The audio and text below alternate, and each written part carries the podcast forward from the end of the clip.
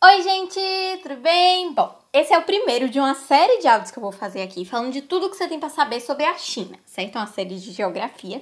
E aí aqui eu vou falar tudo de China, a divisão das duas Chinas, porque tem duas Chinas, sobre todos os aspectos físicos, políticos, econômicos, sociais, enfim, tudo que você tem para saber. Começar, eu vou começar dividindo aí o território em dois, né, em República Popular da China e em República da China, diferenciando, falando como foi que aconteceu esse processo todo, para depois a gente pegar esse gancho para puxar todas as outras partes, tá bom? Bom, como é que isso tudo começou? A gente tem hoje a República Popular da China, que é a parte continental, que é o que a gente entende geralmente como China, né? Que é aquele país enorme, comunista e etc. E a gente tem a República da China, que a gente chama ou de Ilha de Formosa, porque é uma parte que fica em uma ilha, ou de Taiwan, que é provavelmente como você conhece. E é daqui, dessa República da China, de Taiwan, que a gente começa a história para poder dividir a China em duas certinho.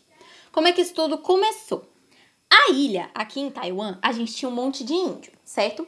Os chineses viram aquele território, aquele território estava cheio de peixe, tinha muita pesca lá, que era uma coisa que o mercado chinês precisava muito, e aí a China se interessou por aquele território. Aí a China foi para lá, brigou com vários é, espanhóis, não, europeus, para poder pegar aquele território e poder controlar a ilha, e conseguiu. Então agora Taiwan é um território chinês, tá? A China foi lá, brigou por causa da pesca e conseguiu o território. Isso durou até que o Japão decidiu entrar na briga também. Aí o Japão brigou com a China e o Japão ganhou. Então Taiwan passou para o controle japonês, certo? Então no momento, Taiwan tá com o Japão. Durante esse processo, acabou a monarquia na China. Então a China vinha aí de um histórico cheio de dinastias, de famílias monárquicas, e isso tudo acabou de acabar. Então a China estava meio que aberta politicamente para ver quais iam ser os próximos rumos. E quem se interessou por isso foram os soviéticos. Por quê? A União Soviética olhou ali, era um país grande, era um país que tinha um certo nome e que eles podiam ter como aliados, eles podiam ter até como subordinados, se fosse o caso. Então, que eles podiam investir para poder ter lucros em cima disso depois. Então, o que, que a União Soviética fez? Foi lá na China, começou a apoiar a China e isso acabou dividindo a China em duas. Por quê? A gente tinha a parte nacionalista e a parte comunista, que estava ali aliada com a União Soviética. Isso acabou gerando uma guerra civil entre o lado nacionalista, que a gente chama de Kuomintang, e o lado soviético. Essa galera começou a brigar aí na China continental, né, na República Popular da China, enquanto o Japão estava lá muito feliz em Taiwan, colocando a economia deles, a cultura deles, tudo, a ideologia deles, tudo deles no povo lá de Taiwan e transformando aquilo em território essencialmente japonês. Então o Japão foi se fortalecendo ali na área de Taiwan, enquanto a China ficava brigando ali entre si. Depois de um tempo, a China percebeu isso. Pensou assim, pô, aquilo ali, da nossa ótica, era para ser nosso. Ele tá com aquilo enquanto a gente tá brigando com o outro. Vamos dar um dois altos, vamos parar, tirar ele dali, e aí depois a gente volta a brigar e o couro continua comendo aqui dentro da gente. Aí, o que, que eles fizeram? Eles pararam a briga, pararam essa guerra civil entre os Kuomintang e os comunistas. Durante a Segunda Guerra, eles foram lá em Taiwan, tiraram o Japão de lá e aí depois voltaram a brigar os dois, tá? Essa guerra continuou até que o Partido Comunista venceu. Agora, por que, que o lado comunista ganhou? Presta atenção. Se você parar para pensar, os lados dessa guerra aí estavam meio desiguais. Por quê? O lado comunista tinha um apoio que o Kuomintang nunca teve. O lado comunista tinha a União Soviética, que era um país grande, que era uma potência, ali do lado deles, apoiando eles, dando suporte para eles.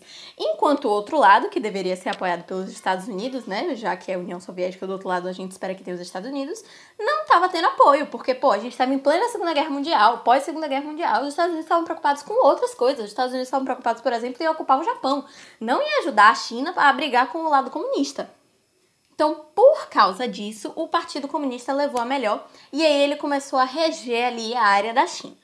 Os Estados Unidos ficaram abstidos para sempre? Não.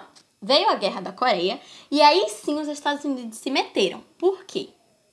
Os japoneses também estavam ali naquela área. E aí nem os Estados Unidos, nem a União Soviética queriam que eles estivessem. Então, aqui, durante o processo de Guerra da Coreia, os Estados Unidos começam a apoiar Taiwan, certo? E aí a gente começa a ter um, mais um equilíbrio. Acabou que não teve acordo de paz nenhum, eles simplesmente pararam por um tempo a briga, certo? E decidiram que meio que um ia ignorar a visão do outro da situação. A China, que a gente chama de China, né?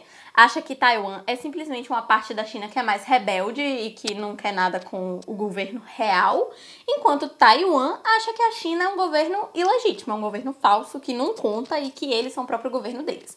Certo? Eles ficam aí nessa de um não reconhecer o outro e estão vivendo. Acabou a guerra? Não acabou. Continua a briga? Continua a briga, mas eles não estão se matando no momento. Durante a Segunda Guerra, o lado Kuomintang, né, o lado nacionalista, acabou se fortalecendo também. E isso rendeu a ele uma cadeira fixa no Conselho de Segurança da ONU. O que é isso?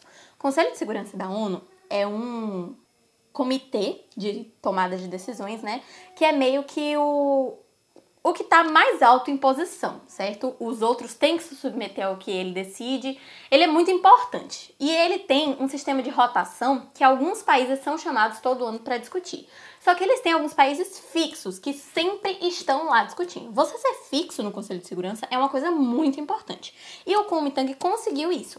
Quando teve aquele fim lá que os comunistas ganharam, esse Kuomintang passou todo esse lugar fixo aí no conselho para Taiwan. Então você entende que Taiwan tinha um certo poder, tinha uma certa influência, né? Depois de um tempo, a China começou a surgir com umas ameaças nucleares, né? Ela começou a falar: Ó, oh, Estados Unidos, eu tenho bomba nuclear, eu tenho arma nuclear, eu posso fazer alguma coisa. Aí os Estados Unidos, que ficaram com um pouco de medo, né? Ficaram um pouco apreensivos, pegaram essa cadeira do Conselho de Segurança, que era aí de Taiwan, e passou para a China. No momento, quem tá ali é a China. E se um país reconhece uma das duas, ou Taiwan ou a China, ele só consegue fazer relação com aquela, seja econômica, seja acordo político, o que for, a outra vai estar brigada com o país. Porque se você reconhece o outro lado, o meu lado não gosta de você.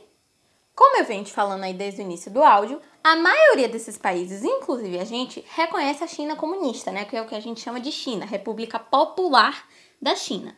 Só uns pouquinhos assim que reconhecem Taiwan como a China oficial. Só que não importa tanto porque a maioria dos países mais influentes está do lado da comunista. Então Taiwan fica meio que de escanteio. Essa aí é mais ou menos a ideia de divisão das duas Chinas, e é daí que a gente vai pegar o gancho dos dois próximos áudios, onde eu vou falar de aspectos físicos e de aspectos econômicos e, enfim, políticos e etc. da China tá certo? Eu espero que você tenha ajudado, espero que tenha ficado claro. É um pouco bagunçado porque vai para um, vai para outro, reconhece um lado, reconhece o outro, mas com calma dá para entender direitinho porque existe uma linha do tempo e dá para entender, tá bom?